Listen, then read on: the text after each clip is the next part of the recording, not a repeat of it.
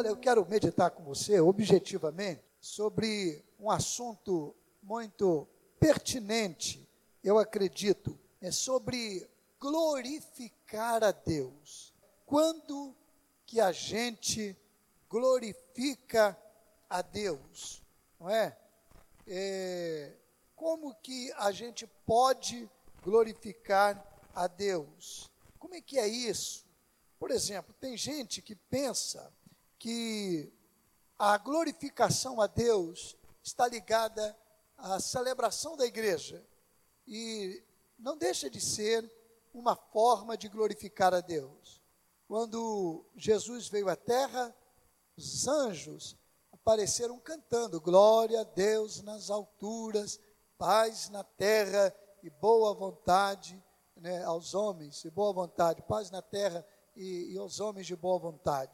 Então, era uma forma de glorificação do nome de Jesus. Quando Jesus estava se despedindo aqui da terra, capítulo 17 de João, ele faz uma oração, é chamada de oração sacerdotal. E ali há uma expressão muito linda, ele diz assim: E agora, ó Pai, glorifica-me contigo mesmo, com aquela glória que eu tinha contigo antes que o mundo existisse, lá na eternidade. Glorifica-me. E sabe o que, que seria o centro da glorificação de Jesus? Passava pela cruz, pela morte, viria a ressurreição e viria a ascensão dele ao céu, tudo bem, mas passava pela cruz e ele sabia disso.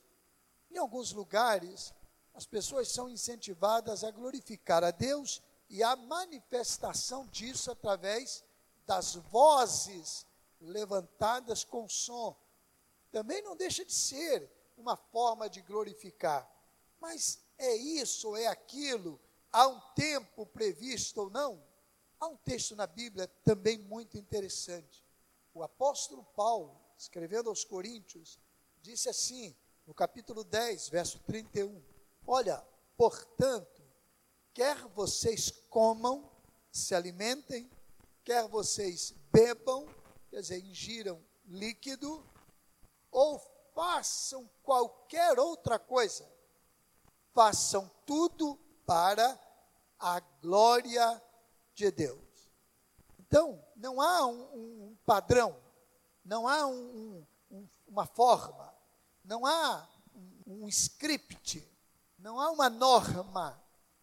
A gente não sabe como, quando a gente sabe que a Bíblia nos incentiva a glorificar a Deus em tudo e em todo o tempo. O tempo todo e em tudo. Glorificar a Deus, fazer para a glória dele. Provérbios 25, 2 diz que a glória de Deus está nas coisas encobertas mas a honra do, dos reis está em descobri-las. Então a gente pode saber que a glória do Senhor é algo que podemos experimentar pela graça, pela fé, e podemos em todo tempo, em todo tempo, servir ao Senhor, glorificando o nome dEle através das nossas atitudes. Mas eu gostaria de dar aqui, pelo menos, três sinalizações que nem sempre passam pelo conceito que temos de glorificação ao nome de Deus. Às vezes a gente não se lembra disso. E é importante que a gente se lembre.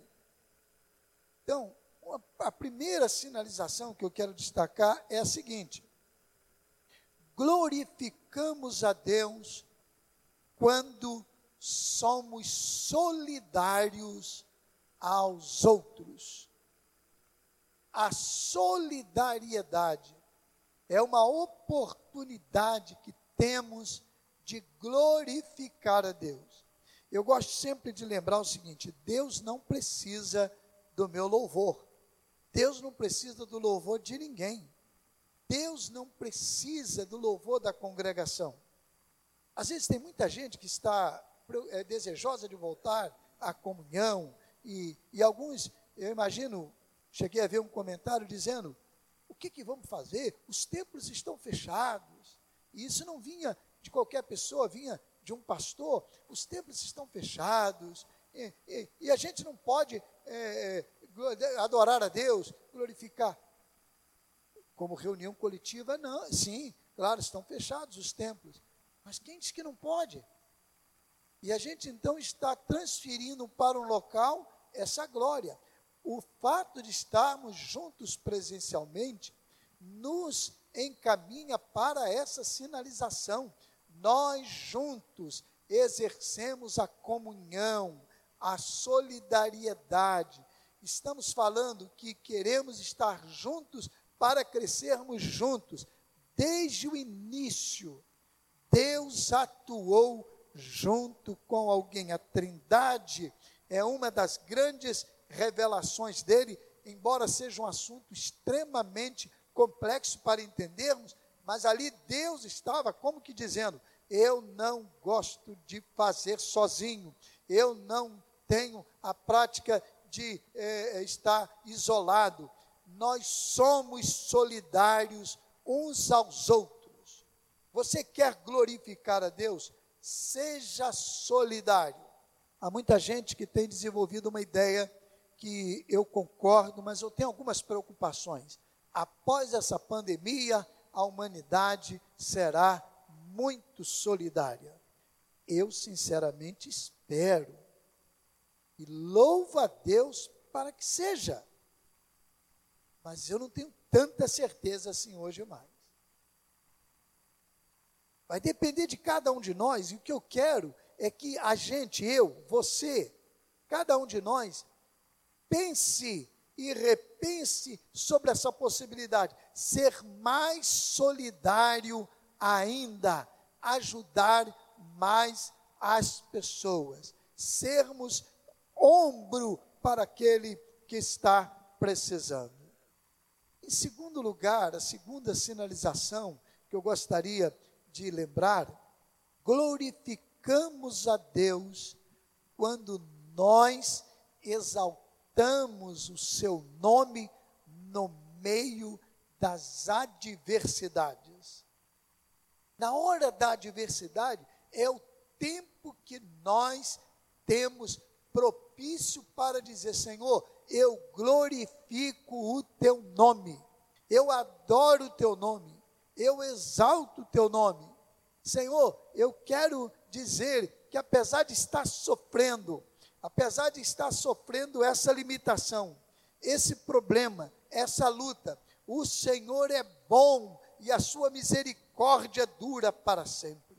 Eu sei que você pode até reclamar de alguma dor, mas é bom que a gente pense se de repente esse lamento, essa reclamação, esse clamor até mesmo, não é um clamor que foge dessa compreensão de entender que Deus pode ser glorificado no meio daquela adversidade.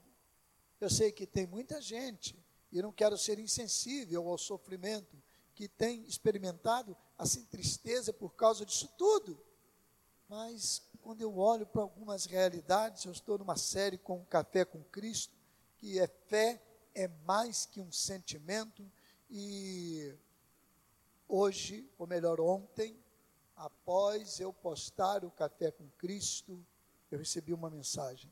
E a pessoa me disse: Pastor, eu não consigo às vezes entender algumas coisas. Eu sei que entre a fé que nós podemos desenvolver em Deus, tem a soberania dele. Por que, que a gente sofre tanto? E disse assim, por exemplo, o meu filho, e eu já conhecia a realidade, e ela então apresentou a situação do seu filho. Ela é uma cristã, ela é uma cristã dedicada, comprometida, honrada mas o seu filho, que hoje já é um jovenzinho, desenvolveu uma patologia, um problema neurológico, fugiu o nome técnico agora, mas é o que a gente chama aí vulgarmente de paralisia cerebral.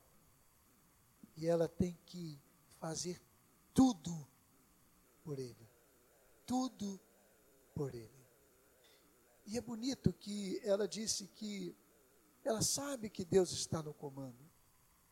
E ela sabe que Deus pode curá-lo. E ela tem esperança nisso. E ela vai continuar servindo ao Senhor. E eu disse para ela que isso é fé, mesmo quando ela sabe que Deus pode curar. E Deus não cura, mas dá suporte a ela para vencer e cuidar daquela criatura com tanto amor e com tanto carinho. Isso é feito pela fé. Imagina, de repente, meu irmão, minha irmã, meu amigo, de repente nós estamos reclamando porque estamos dentro de casa, com comida, com água, com suco, com refrigerante para quem toma, eu não tomo há mais de 15 anos. Mas também não tem problema nenhum, não. Devo viver a mesma média de vida. Eu decidi não tomar por uma questão de saúde. Espero até que prolongue mais, quem dera, né? Se estiver no plano de Deus. É, nos alimentando com variedade de cardápio. Eu sei que há pessoas que estão sofrendo limitações e graças a Deus, igrejas estão fazendo uma grande obra, irmãos, irmãs. De vez em quando eu fico sabendo de alguém que foi lá atender uma pessoa que a gente nem sabia. Pessoas ligadas à nossa igreja. Louvado seja Deus por isso. Mas tem gente reclamando que está em casa com tudo isso. Tem mais, com internet, com Netflix, com condições de fazer um pedido no iFood. E agora eu fiz propaganda também. E às vezes está reclamando, eu não aguento mais ficar em casa. E há pessoas que estão carregando um fardo pesado, uma luta medonha, uma batalha cruel, uma, uma grande adversidade. E elas permanecem glorificando a Deus. Deus é glorificado quando nós exaltamos o nome dEle através da adversidade, ou no meio da adversidade. Em terceiro lugar, eu quero dar outra sinalização para você nesse tempo, é que nós glorificamos a Deus quando nós mantemos viva a esperança que tudo isso vai passar. Pastor Neemias, então vai passar a pandemia, eu vou sair livre disso, leve e solto. Não sei, nem eu sei se eu vou fazer. Eu sei que tudo isso vai passar. Sabe por quê? Paulo diz assim: olha, a leve e momentânea tribulação que nós passamos agora não se pode comparar com a glória que há de ser revelada. Você entende isso? Ele diz: a nossa leve e momentânea tribulação. E olha, ele estava sofrendo quando escreveu aquilo, estava preso, preso em condições subhumanas, lugares difíceis, não era uma prisão confortável, ele estava em condição muito difícil. E ele diz: a nossa leve e momentânea tribulação não se pode comparar com a glória que há de ser revelada. Então, com esperança nas promessas do Senhor, com esperança no que Deus preparou, com esperança naquilo que Deus tem reservado para nós, a gente pode crer, tudo isso vai passar, tudo isso vai passar.